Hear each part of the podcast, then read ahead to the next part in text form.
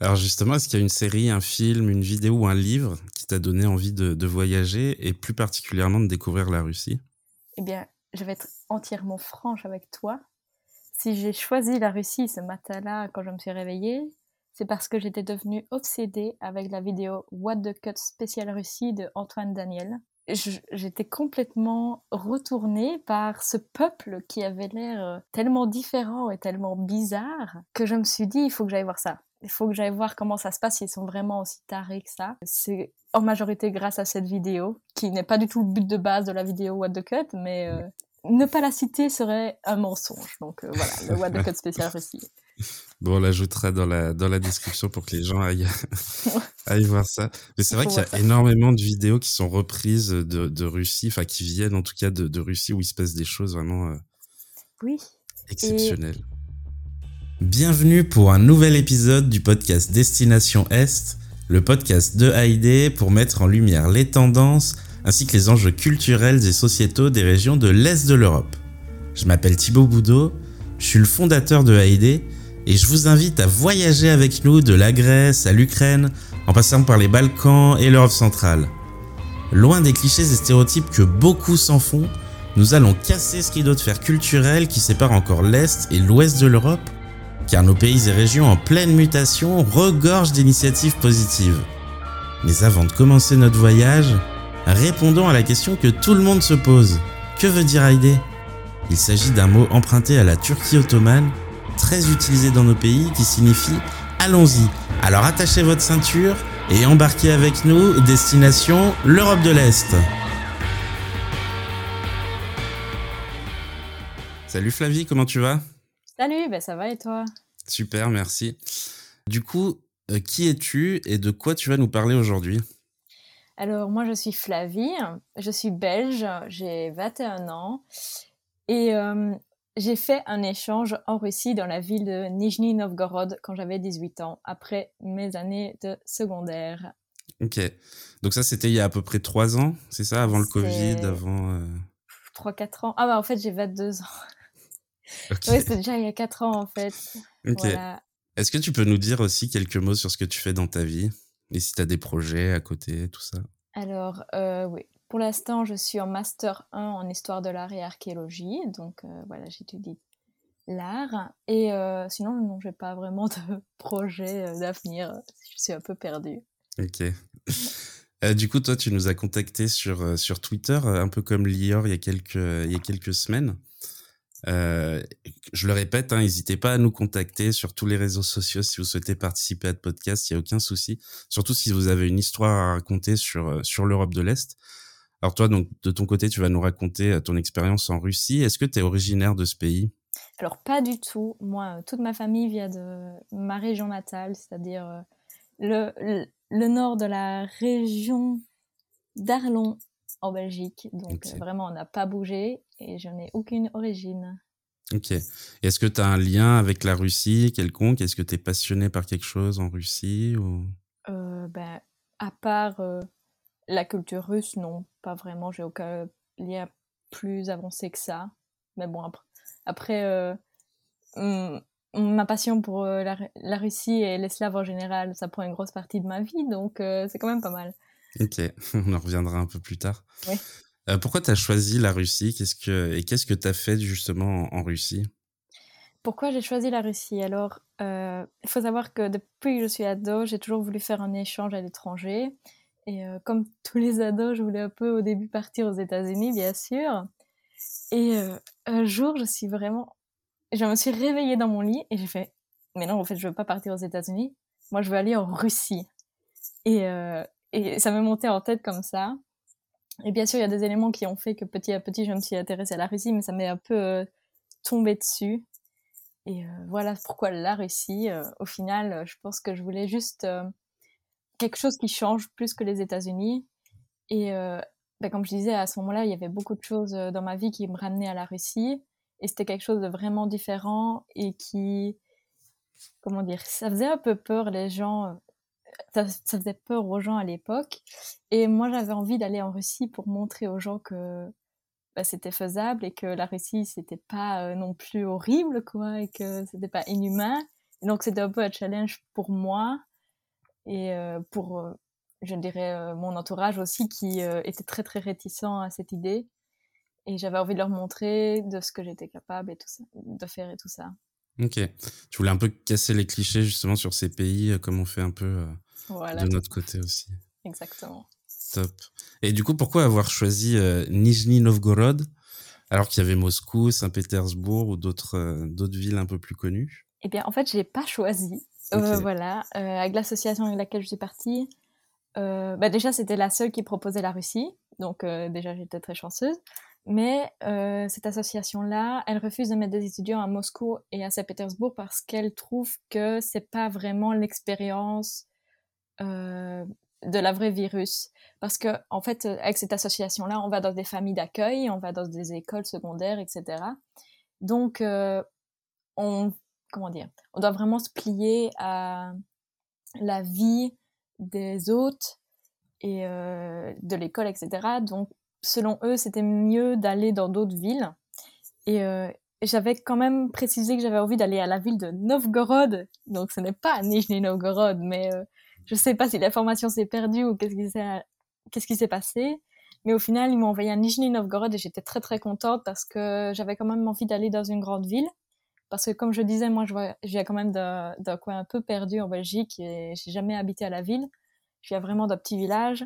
Et là, j'arrivais dans, je crois que Nijni, c'est dans le top 5 des plus grandes villes de Russie. Donc, c'était vraiment un changement du tout au tout et c'est vraiment ce que j'avais envie. Donc, euh, très, très contente d'avoir été à Nijni. Ok. Est-ce que tu peux situer un peu la ville du coup de Nijni Novgorod pour, euh, pour nos auditeurs Alors, Nijni, Nijni, donc c'est une grande ville qui est environ sur le même parallèle que Moscou. Euh, je crois que ça va à 600 km de là, sur euh, la droite. Ok. C'est pas très loin au final. Ok. Euh, j'avais une autre question du coup. Comment ça s'est passé exactement? Comment tu as fait les démarches du coup depuis la Belgique?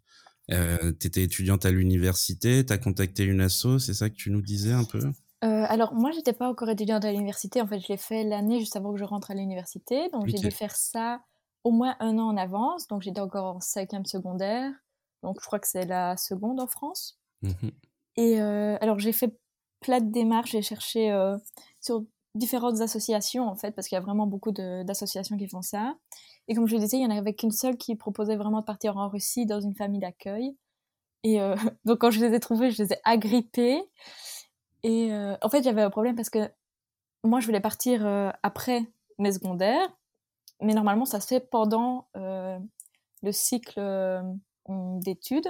Mmh Justement, pour la Russie, il y avait des, des obligations. Ils ne voulaient pas d'étudiants majeurs. Sauf que moi, quand j'allais arriver, j'avais 17 ans et 11 mois. Donc euh, j'avais quelques problèmes et j'avais pas remarqué ça avant vraiment de faire toutes les démarches et donc j'ai vite contacté l'association en toute panique en leur disant écoutez ça fait deux ans que je prends des cours de russe pour euh, faire ça et maintenant j'apprends que je suis trop vieille pour le faire est-ce que par hasard on pourrait avoir, une petite euh, dérogation? Et ils m'ont répondu très gentiment en disant ben non vous inquiétez pas on va contacter la Russie normalement ça ira mais il y aura quelques règles et en gros, les règles, c'était de promettre que j'allais bien aller en cours, même si j'étais avec des gens plus jeunes que moi, et que j'allais bien respecter les règles. du coup, moi, je suis là, bien sûr, euh, j'ai validé. Euh, et euh, voilà. Et pour le reste, pour ce qui est vraiment plus administratif, j'ai rempli une espèce de dossier que l'association m'a donné.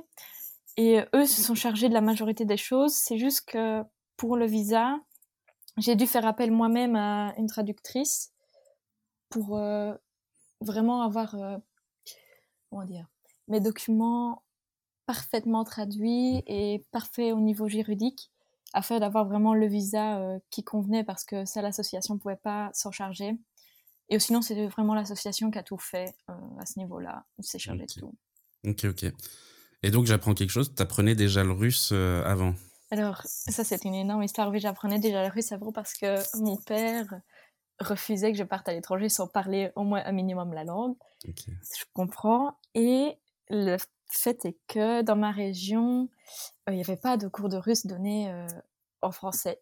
Et en fait, j'habite tout près de la région germanophone de la Belgique et les seuls cours de russe qu'il y avait, c'était dans cette région-là. Et donc, c'était des cours de russe donnés en allemand.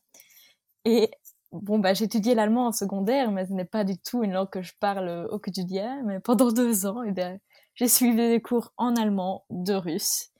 Et c'était très drôle parce que quand je suis arrivée en Russie au début, dans ma tête, quand j'avais des mots en russe, je les traduisais d'abord en allemand et puis en français. Et euh, du coup, c'était une drôle d'expérience. Mais oui, du coup, je parlais un peu russe avant. Ok. Et dernière chose, euh, avant, de passer à, un autre sujet.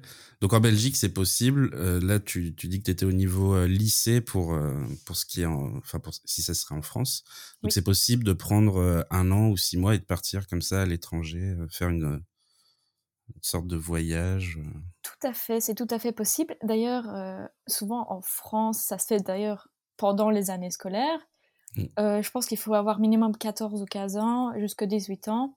Et en Belgique, en fait, on fait souvent ça après, euh, après la scolarité, donc quand on est diplômé, qu'on a 18 ans. Mais euh, partout dans le reste du monde, on fait ça pendant les, pendant les études, en fait. Et oui, oui, c'est très commun et ça se fait de plus en plus. Ok. Oui, en France, ça serait plutôt pendant l'université. je sais plus, il y a un mot pour ça, une césure, je crois. Alors, bah, soit ça, ouais, soit faire directement un, échange Erasmus euh, avec les universités.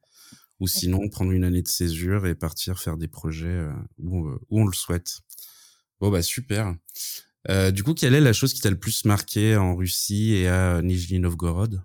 Eh bien, la chose qui m'a le plus marqué en Russie, c'est ce dont pourquoi j'étais venue en Russie, c'est vraiment l'écart qu'il y a entre l'image qu'on a des Russes et ce qu'ils sont en réalité.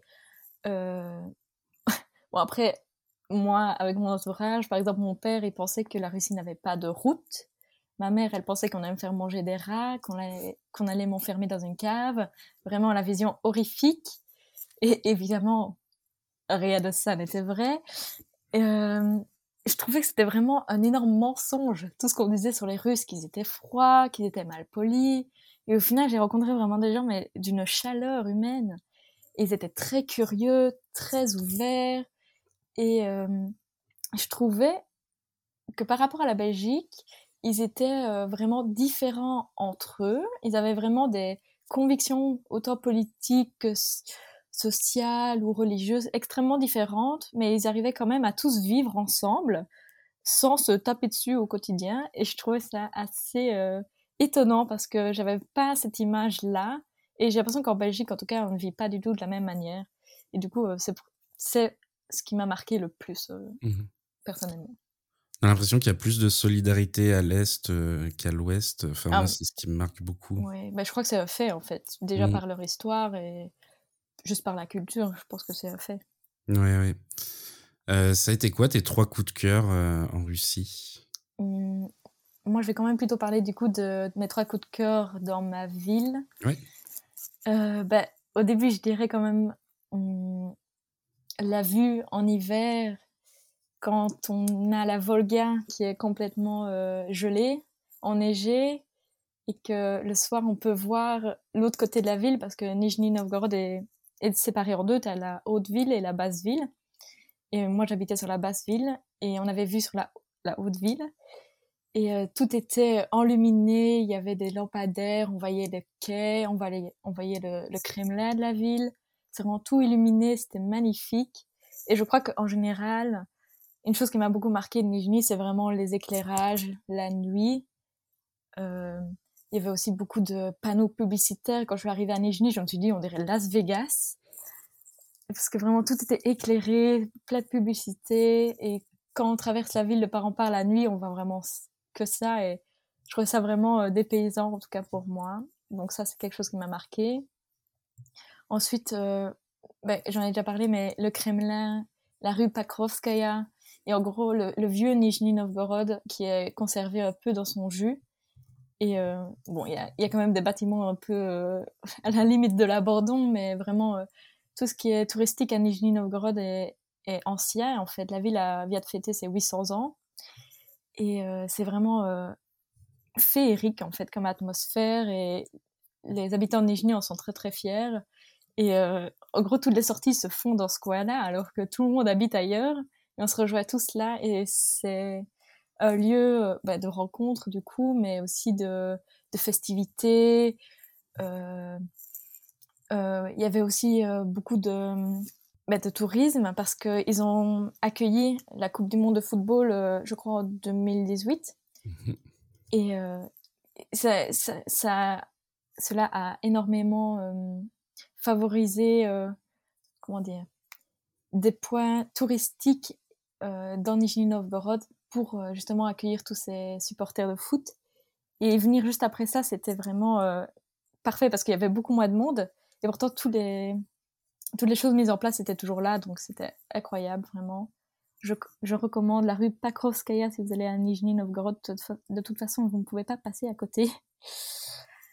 Hum, et ensuite, je dirais, mes coups de cœur à Nijni Novgorod, c'est vraiment le fait qu'il y a des énormes parcs, vraiment dans toute la ville, dans tous les coins, autant dans les, dans les beaux coins, dans les beaux quartiers que dans les quartiers plus euh, résidentiels, dans les quartiers un peu euh,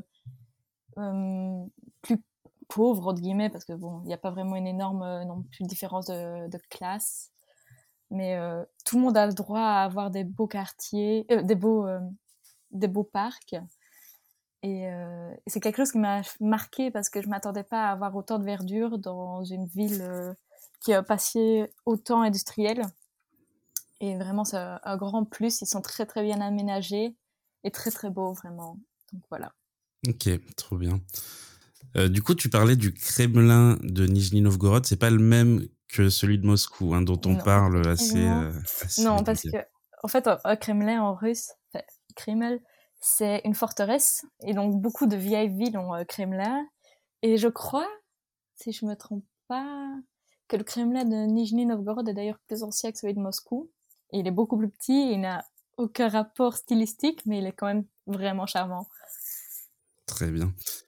Est-ce que tu as pu voyager ailleurs en Russie aussi?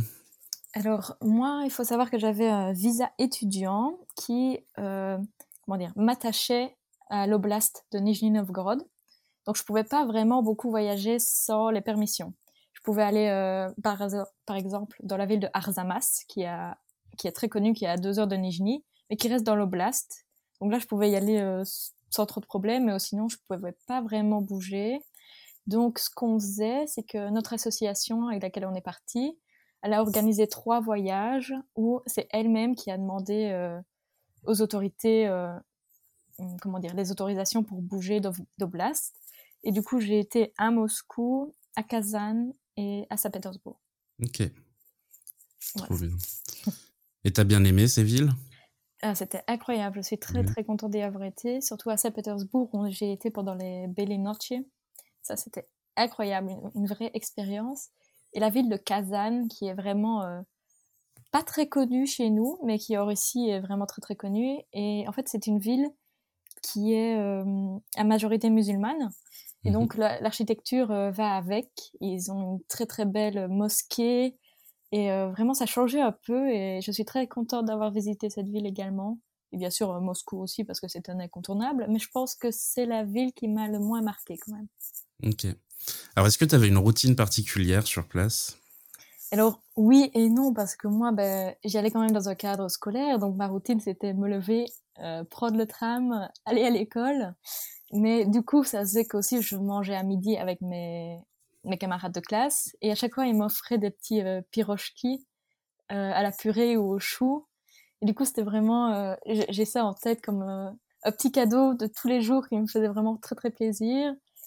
Et quand je rentrais chez moi, j'avais droit encore à une soupe de la part de ma famille d'accueil et on buvait du thé à tous les repas. Et je pense que vraiment, je n'ai jamais bu autant de thé de toute ma vie. Mais j'adorais ça. Et bah, Maintenant, je bois moins de thé, mais je pense que c'est un aspect qui me manque énormément. Et euh, le week-end, traditionnellement, on allait euh, dans la dacha de ma babouchka. Et là-bas, on prenait banya, donc euh, le sauna russe. Et c'était ça, c'était une vraie expérience parce que c'était femmes et hommes séparés mais on était entièrement nus parce que ma famille d'accueil voulait le faire de manière traditionnelle. et parfois, ma famille d'accueil recevait d'autres étudiants d'échange parce qu'on était les seuls à avoir un et euh, l'association voulait vraiment que tout le monde puisse profiter d'un bagna. Et du coup, euh, les autres étudiants d'échange devaient aussi se mettre nus et tout le monde était mal à l'aise de se voir tous nus. C'est vraiment une, une, une, expérience qui me fait énormément rire parce qu'après on allait se jeter dans la neige, puis on revenait, on mangeait de la confiture à la cuillère, on buvait du thé évidemment.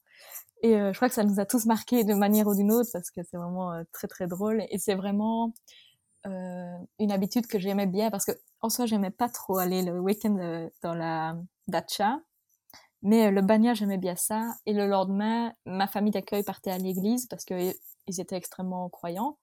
Et parfois je les accompagnais parfois pas. Et du coup c'était vraiment un dimanche très calme très posé avant de recommencer la semaine. Et voilà c'était des petites habitudes que j'aimais bien. Ok. C'était quoi les horaires du coup à l'école en Russie? Je crois je commençais à 7h30 du matin ou 8h et je terminais vers 13h. Et euh, j'avais deux ou trois fois par semaine des cours d'art. Et euh, là, je pouvais quitter l'école encore plus tôt. Donc, euh, je quittais vers midi, je pense. Et ça, c'était vraiment très bien d'ailleurs. Les cours d'art, ouais. C'est un peu comme en Allemagne, du coup, au niveau des horaires, même si je crois qu'ils reviennent un peu là-dessus. oui, je crois bien que c'est comme ça, c'est juste une, une demi-journée. Ok. Et du coup, l'après-midi, tu trouvais des activités aussi à faire euh donc oui, donc j'avais déjà les cours d'art que j'avais pas du tout en Belgique et ma mère d'accueil m'a un peu forcé à les prendre, mais au final je regrette pas du tout parce que c'est vraiment d'une qualité incroyable. Et euh, sinon, euh, je sortais souvent en ville avec mes amis russes ou mes amis d'échange d'ailleurs. Et là j'allais j'allais Hum, souvent manger un bout ou boire un verre ou euh, faire ce que les Russes appellent euh, gouliat, c'est-à-dire se promener. Et on faisait que se promener tout l'après-midi en discutant. Et c'était déjà très bien. Ok. Et au niveau des cours, c'était compliqué ou t'arrivais à comprendre sans problème? Euh, Sincèrement, c'était compliqué. Et j'avoue tout, moi j'étais déjà diplômée et je me suis dit, bon, euh, je lâche un peu les rames. J'étais là euh, et pas là en même temps. J'écoutais un peu. Je sais que, par exemple, en cours de littérature, il lisait Guerre et paix. Et euh, parfois, je me réveillais un peu parce qu'il lisait des extraits. Et il y a beaucoup de français dans Guerre et paix. Et j'entendais du français sorti de je ne sais où. Et je me réveillais un peu. Puis après, il continuait à, à lire le livre et je me rendormais. Mais sinon, je suivais pas vraiment les cours. En plus, il m'avait mis dans une une école spécialisée dans les mathématiques et les sciences, alors que moi j'avais fait deux heures de maths euh, les deux dernières années seulement, et j'étais spécialisée dans les langues, donc vraiment rien à voir. Mais bon, euh, je faisais acte de présence et, j'allais en cours parce que euh, vraiment mes camarades de classe, je les aimais énormément et on a fait beaucoup de choses ensemble. Notamment, j'ai dû participer au, au bal de fin d'année avec une petite valse obligatoire. Donc, c'était vraiment très, très cool.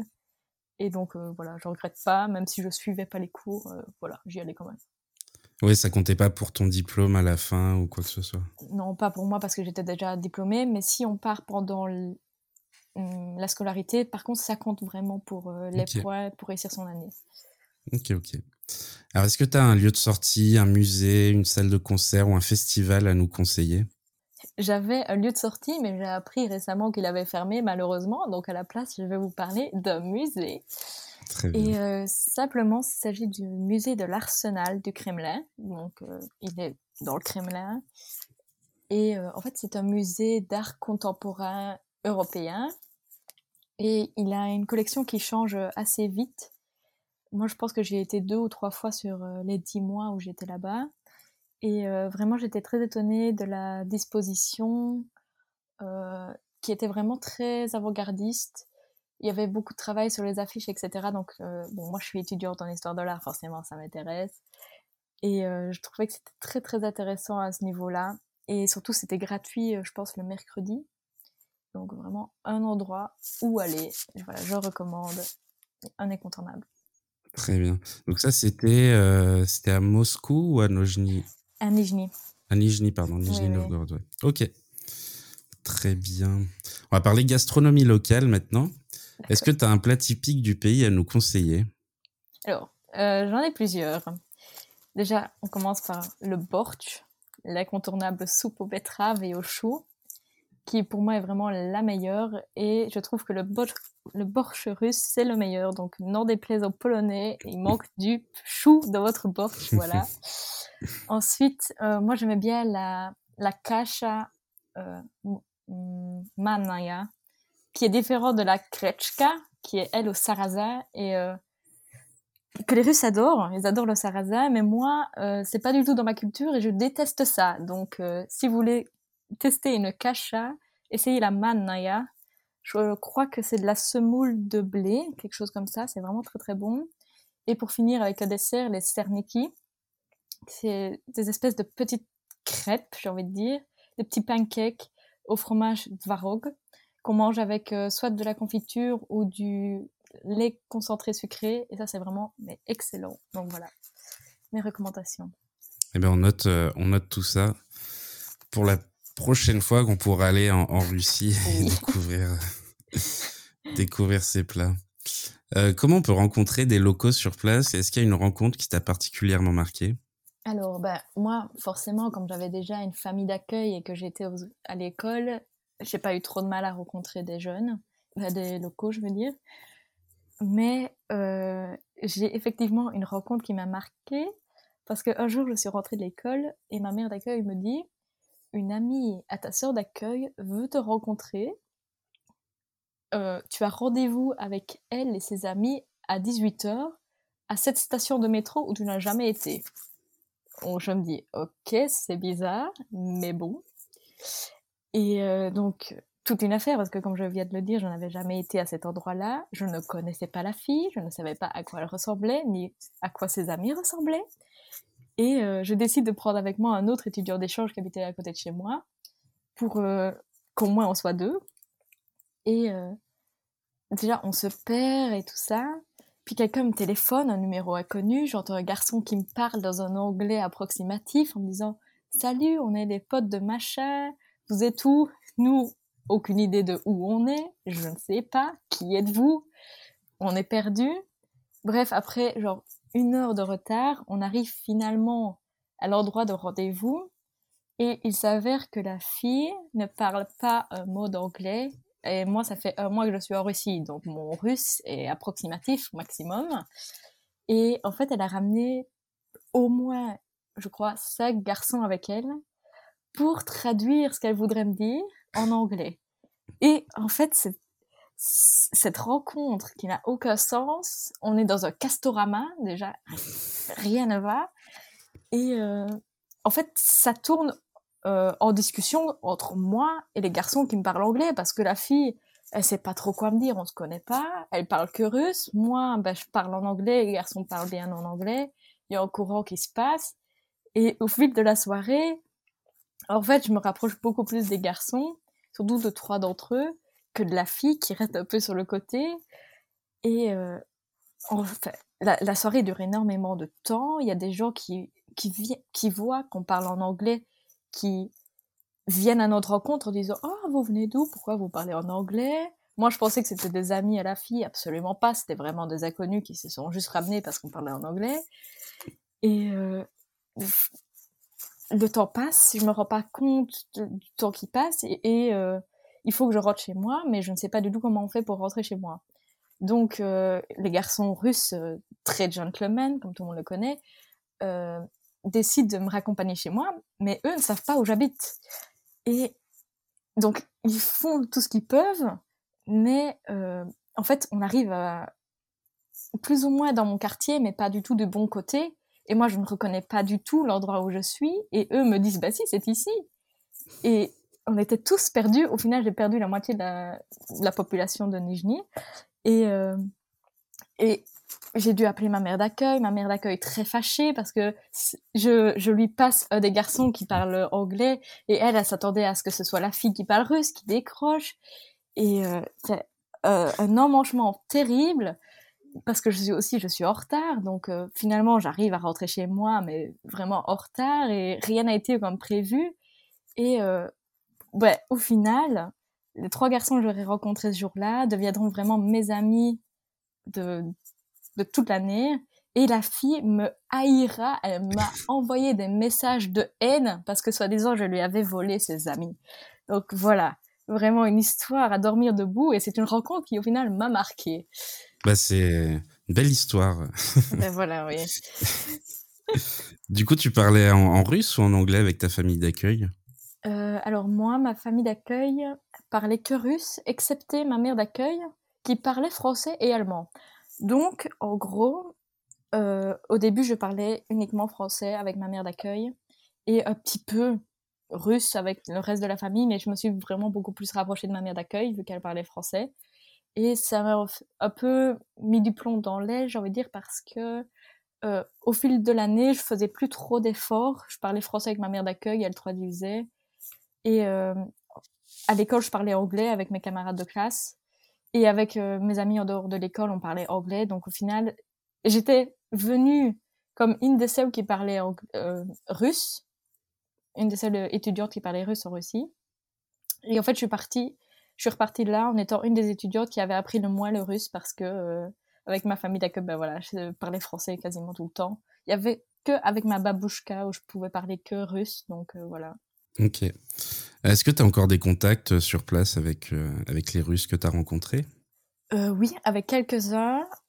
parfois, j'ai quand même ma famille d'accueil, j'arrive à les contacter, mais de temps en temps, parce qu'ils sont pas trop trop sur le téléphone ou sur les réseaux, mais euh, j'ai quand même encore des contacts avec des Russes euh, sur Instagram quand ils utilisent VPN ou euh, sur VK.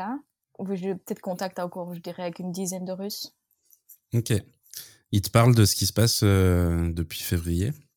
Oui et non. D'un côté, au début, on en parlait beaucoup, bien sûr, et d'ailleurs, j'ai eu, comme je disais, des gens qui, qui pensent tout et leur contraire. J'avais des gens qui étaient pro, la guerre et des gens contre. Et euh, on parlait de ça parce que moi, ben, forcément, j'étais un peu euh, perdue, j'avais peur et tout ça. Et euh, au final, maintenant, on parle plus trop de ça. Même si ben, quand il y a des grands événements qui se passent, on en reparle. Mais sinon, c'est plus. on parle du quotidien parce que, ben, au final, chez eux, c'est quand même le quotidien. Il est en dehors de la guerre, donc voilà, mmh. on n'en parle plus trop. Ok. C'est vrai que c'est compliqué euh, pour les Russes qui n'ont pas forcément de médias indépendants, donc qui sont pas forcément au courant de, de tout ce qui peut se passer. Comment tu t'informais justement quand tu étais là-bas? C'était sur les réseaux sociaux? Euh, bah, C'était sur les réseaux sociaux. J'avais toujours les réseaux belges, par exemple les, journaux et tout ça. Et c'est très drôle parce que un jour, euh, ma mère d'accueil me dit Oh, t'as vu ce que l'Ukraine a fait Ils sont venus illégalement sur les eaux russes, etc. Et moi, je n'avais aucune idée. Je fais, ah bon, d'accord. Et moi, je vais le soir même sur les journaux belges, et les journaux belges titraient euh, Des bateaux russes sont entrés illégalement dans les eaux ukrainiennes. Donc vraiment, mmh. tout est son inverse. Et en plus, comme j'avais, moi, ma famille d'accueil était ultra pro-Poutine. Et euh, du coup, vraiment, tout ce que Poutine disait, c'était euh, vraiment parole de Bible, en fait. C'était vérité. Et moi, j'avais aussi ce qu'on me disait en, en Belgique. Et du coup, j'étais là, quelle est la proportion de vrai, quelle est la proportion de faux? Et on me l'a encore reproché justement ici, euh, avec la guerre et tout ça, des, Russes, des, gens qui étaient dans ma classe en Russie, sont venus me dire en mode tu es sous la propagande occidentale, tu ne sais pas ce qui est vrai du faux. Et moi j'étais en mode peut-être, oui, mais toi aussi, genre vraiment, tout le monde est sous propagande ici, donc euh, on ne sait pas trop. On en vient même à se poser des questions sur euh, quelle est la vraie réalité. Euh, ouais, ouais, parce que je crois vraiment que ça. Bon, je crois quand même que en Russie, il y a plus de propagande vraiment euh, lourde, mais chez nous, je pense qu'il y en a un petit peu quand même aussi. Hein. Bien sûr. Alors, quel conseil tu donnerais à une personne qui souhaite partir en Russie? Bah, Premièrement, de ne pas y aller maintenant, ça me paraît plutôt évident. sinon, très simplement, de bien faire attention à bien remplir ses papiers et de bien respecter toutes les conditions pour le visa, parce que personne n'a envie d'avoir des problèmes avec l'administration en Russie. Ensuite, euh, conseil de survie, avoir une veste qui descend en dessous des fesses. Je vous jure que ça sauve la vie si vous partez en automne ou en hiver, même au printemps. Toujours avoir un bonnet, des gants, une écharpe. Et hum, je crois que c'est tout. Ok. On note. Alors, comment tu prépares tes voyages de ton côté? Ben, Aussi, comme je disais, moi, j'ai pas trop dû préparer mes voyages, étant donné que c'est plutôt l'association qui le faisait. Euh, mais sinon, quand je pars en Europe de l'Est, parce que je pars quand même. non, c'est plutôt en Europe centrale. je pars souvent en Pologne. Là, c'est plutôt mon copain polonais qui s'arrange pour nous deux parce que je trouve que le site web des, des traits polonais est très très mal foutu. Euh, quand on veut le site en anglais, ça reste du polonais, donc euh, je donne tout ça à mon copain qui se charge de faire euh, toutes les trajets et tout ça parce qu'on voyage beaucoup en, en train entre les villes. Ou sinon, ça m'est arrivé par deux fois de prendre l'avion. Une fois, je suis j'ai atterri à Varsovie et une fois à Cracovie. Mais sinon, oui, non, c'est pas trop moi qui m'occupe de mes, de mes voyages, honnêtement. En vrai, c'est quelque chose qui me stresse. Très bien. T'as déjà visité quoi comme, euh, comme ville ou comme pays en Europe centrale? Euh, Alors, cet été, dans le cadre de mes études euh, d'archéologie, j'ai dû aller travailler en Autriche. Donc, d'abord, j'avais un mariage en Pologne, donc je suis partie en train de Belgique jusqu'à Poznan, que je connais très bien parce que j'ai déjà visité plusieurs fois. Après, je suis partie à Cracovie parce que c'est là qu'habite mon copain. Puis de Cracovie, j'ai tout traversé la, République tchèque et je suis arrivée euh, à Vienne. Et de Vienne, ben, j'ai été dispatchée sur mon site de fouille. Donc voilà, c'est c'est les pays que j'ai déjà vus en Europe centrale. Je pense qu'on peut compter l'Allemagne aussi dedans. J'ai vu Berlin, euh, par contre, du coup, en République tchèque, je ne me suis pas arrêtée, je l'ai juste traversée. Et euh, l'Autriche, j'ai visité que Vienne. Et en Pologne, j'ai visité Poznan, Cracovie et Varsovie, je crois. Ok. Et qu'est-ce qu'on peut retrouver dans ton sac à dos quand tu voyages? Euh, Premièrement, une tenue d'extérieur et une tenue d'intérieur, parce que ça, c'est vraiment quelque chose que la Russie m'a appris c'est qu'on ne, on ne reste pas dans ses habits de ville quand on est à l'intérieur. Et maintenant, je ne sais plus rester avec mes habits de ville quand je suis dans ma chambre. Donc déjà ça. Euh, ensuite, une tenue élégante parce qu'il y a toujours un événement tu dois t'habiller sur ton 31 et chez les Slaves, c'est tellement important que voilà, il faut pas louper ça. Euh, ensuite, je dirais, euh, ben, très important, le passeport avec euh, le visa parce que, en Russie parce que sinon c'est juste euh, sa carte d'identité, mais en fait j'ai eu des problèmes avec euh, mon visa, c'est pour ça que je suis un peu traumatisée. Et je dirais sinon un livre de littérature russe parce que c'est toujours très important de se divertir et avec les livres de littérature russe, on en a pour un long moment. Alors justement, est-ce qu'il y a une série, un film, une vidéo ou un livre qui t'a donné envie de, voyager et plus particulièrement de découvrir la Russie? Eh bien, je vais être entièrement franche avec toi. Si j'ai choisi la Russie ce matin-là quand je me suis réveillée, c'est parce que j'étais devenue obsédée avec la vidéo What the Cut spécial Russie de Antoine Daniel. J'étais complètement retournée par ce peuple qui avait l'air tellement différent et tellement bizarre que je me suis dit il faut que j'aille voir ça il faut que j'aille voir comment ça se passe, ils sont vraiment aussi tarés que ça. C'est en majorité grâce à cette vidéo, qui n'est pas du tout le but de base de la vidéo What the Cut, mais euh, ne pas la citer serait un mensonge. Donc euh, voilà, le What the Cut spécial Russie. Bon, on l'ajoutera dans la, dans la description pour que les gens aillent, aillent voir ça. Mais c'est vrai qu'il y a énormément de vidéos qui sont reprises de, de Russie, enfin qui viennent en tout cas de, de Russie où il se passe des choses vraiment euh, oui. exceptionnelles ce qui était drôle, que je m'y attendais pas du tout, c'est que des vidéos qui sont justement dans ce What the Cut sont en fait des grands classiques en Russie.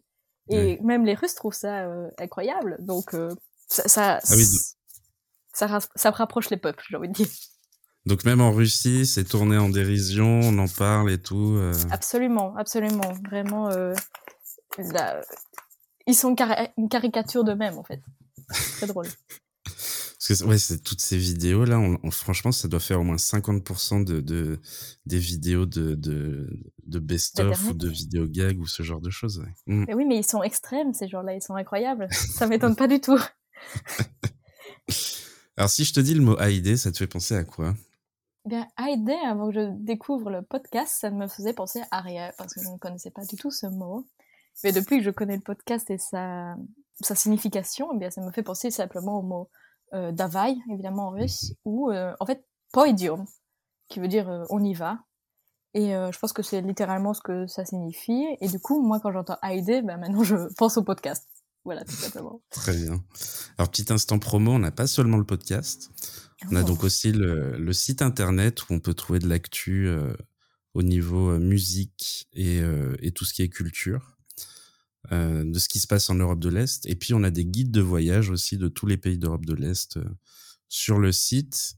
Et pour terminer, on a aussi des vidéos sur, euh, sur YouTube. Donc voilà, pour le petit instant promo. donc, tu fais partie des passionnés d'Europe de l'Est. Comment elle t'est venue cette passion, même si on l'a découvert un peu au fil de notre discussion? Oui, mais en fait, pour l'Europe de l'Est, c'est un peu plus vaste. évidemment, j'ai cette obsession pour la Russie, mais en fait, ça m'a pris déjà plus tôt, plus jeune. Euh, en fait, j'ai découvert surtout euh, la Pologne via une bande dessinée qui s'appelle Marzi. Et en fait, c'est une bande dessinée d'une auteure polonaise, francophone maintenant, où elle retrace euh, son enfance dans la Pologne communiste. Et j'ai découvert ça, j'avais 8 ans, je crois. Et en fait, je n'avais aucune idée de ce que c'était le communisme, qu'est-ce que ça avait été l'URSS, etc. Qu'il y avait eu ça dans l'histoire il n'y a pas si longtemps. En fait, j'ai découvert tout ça avec cette BD-là. Et ça a été vraiment un déclic dans ma tête en me disant, attendez, il y a tout ça qui s'est passé juste à côté de chez moi et je n'en avais aucune idée. Et c'était tout à fait différent de ce que mes parents ont vécu. Et les deux mondes étaient vraiment imperméables. Et vraiment, ça a creusé beaucoup de questions en moi. Et euh, voilà, c'est resté sous-jacent pendant mon adolescence et tout ça. Puis euh, voici le What the Cut spécial Russie. Et en même temps, je ne sais pas pourquoi, mais Internet en même temps me voulait apparemment que je me renseigne sur les Romanov. Je voyais les Romanov partout sur Internet. Et du coup, j'ai commencé évidemment à me renseigner sur eux, sur Rasputin et tout ça. Et j'ai été complètement prise par cette euh, histoire. Et euh, au final, par l'histoire de la Russie, l'histoire des Slaves et tout ça. Et donc, en fait, c'est cette histoire de communisme et tout ça s'est remis avec l'histoire des Slaves et en fait l'histoire de la Russie au XXe siècle et ça a créé comme l'histoire de la Russie au XXe siècle c'est aussi l'histoire de beaucoup de pays d'Europe de l'Est. Ben voilà tout se mélange un peu et ce qui fait que maintenant je suis vraiment euh, slavophile surtout pour la Russie et la Pologne mais euh, c'est quand même euh, généralement partie de là en fait tout mhm. simplement de cette BD et de cette partie de l'histoire que j'ignorais qui fait que maintenant je suis passionnée de l'Est. bah, c'est vrai que c'est des parties de l'histoire dont on parle pas euh, au lycée, au collège. Enfin, nous en France, en tout cas, on n'en parle quasiment pas. En Belgique, pas du tout. Ouais. Mmh. Donc, euh, une fois qu'on trouve quelque chose sur ce sujet-là, bah, on a envie de, de, développer, de découvrir de nouvelles choses et toute l'histoire. Et puis, oui, c'est ça, tout se recoupe derrière. Euh. Mmh. Exactement. je vais te lancer un défi avant de finir le podcast. Euh, est-ce que tu peux m'apprendre quelques mots en russe Évidemment. Alors, moi, je vais essayer de t'apprendre la phrase Все будет хорошо, ce qui veut dire tout ira bien. Все будет хорошо. Хорошо. Хорошо. Il n'y a pas de R à la fin. Ok. Все будет Все будет хорошо. Ouais, voilà, c'est ça. Yes. Pas mal, pas mal. Cool. Merci beaucoup. Est-ce que est on parle aussi un peu de musique du coup sur euh, sur AID. Euh, est-ce que tu as des, des, petits sons à nous conseiller euh, que tu as pu découvrir là-bas? Oui, j'ai quelques petits sons à vous conseiller parce que j'avais beaucoup d'amis musiciens en Russie en fait qui m'ont fait eux-mêmes découvrir de la musique, par exemple la chanson Nie Lubvi de Bouyerak donc, ça, c'était une chanson qu'ils m'ont fait découvrir, mais eux-mêmes faisaient de la musique. Par exemple, euh, un de mes camarades de classe, Garlevich, euh, faisait beaucoup de rap, dont cette chanson que j'adore qui s'appelle Bitches Jumping on the Beat. Voilà, si vous aimez un peu le rap. Sinon, euh, j'ai Joker de Rudoba, qui est plutôt de la cold wave slash du rock. Et si vous êtes plutôt team polonais, euh, j'ai pour vous de l'électro euh, par Axelovski et le titre s'appelle Voile, donc W-O-A-L. Ok, super. On va noter tout ça et du coup, je rajouterai euh, toutes ces recommandations euh, en description. Et euh, du coup, pour terminer, est-ce que tu as une autre recommandation à nous faire ou ces trois titres, on peut les, les inclure dedans? Je ne sais pas si Sissi en avait parlé parce que voilà, Sissi c'est mon amie. Elle a un compte Instagram qui recense toutes ses découvertes musicales et qui s'appelle Fréquence de l'Est. Donc voilà, si elle n'en a pas parlé, c'est moi qui en parle. Elle n'en avait pas encore parlé, parce que je crois je sais pas si c'était encore sorti. Ah, mais euh, je, suis tombé là-dessus récemment. Donc, oui, le compte Insta Fréquence de l'Est, pareil, je l'ajouterai euh, en description. Et voilà, parfait. Eh ben, merci beaucoup, Flavie. Ben, merci à toi. Et à bientôt. Oui, à très bientôt. Au revoir.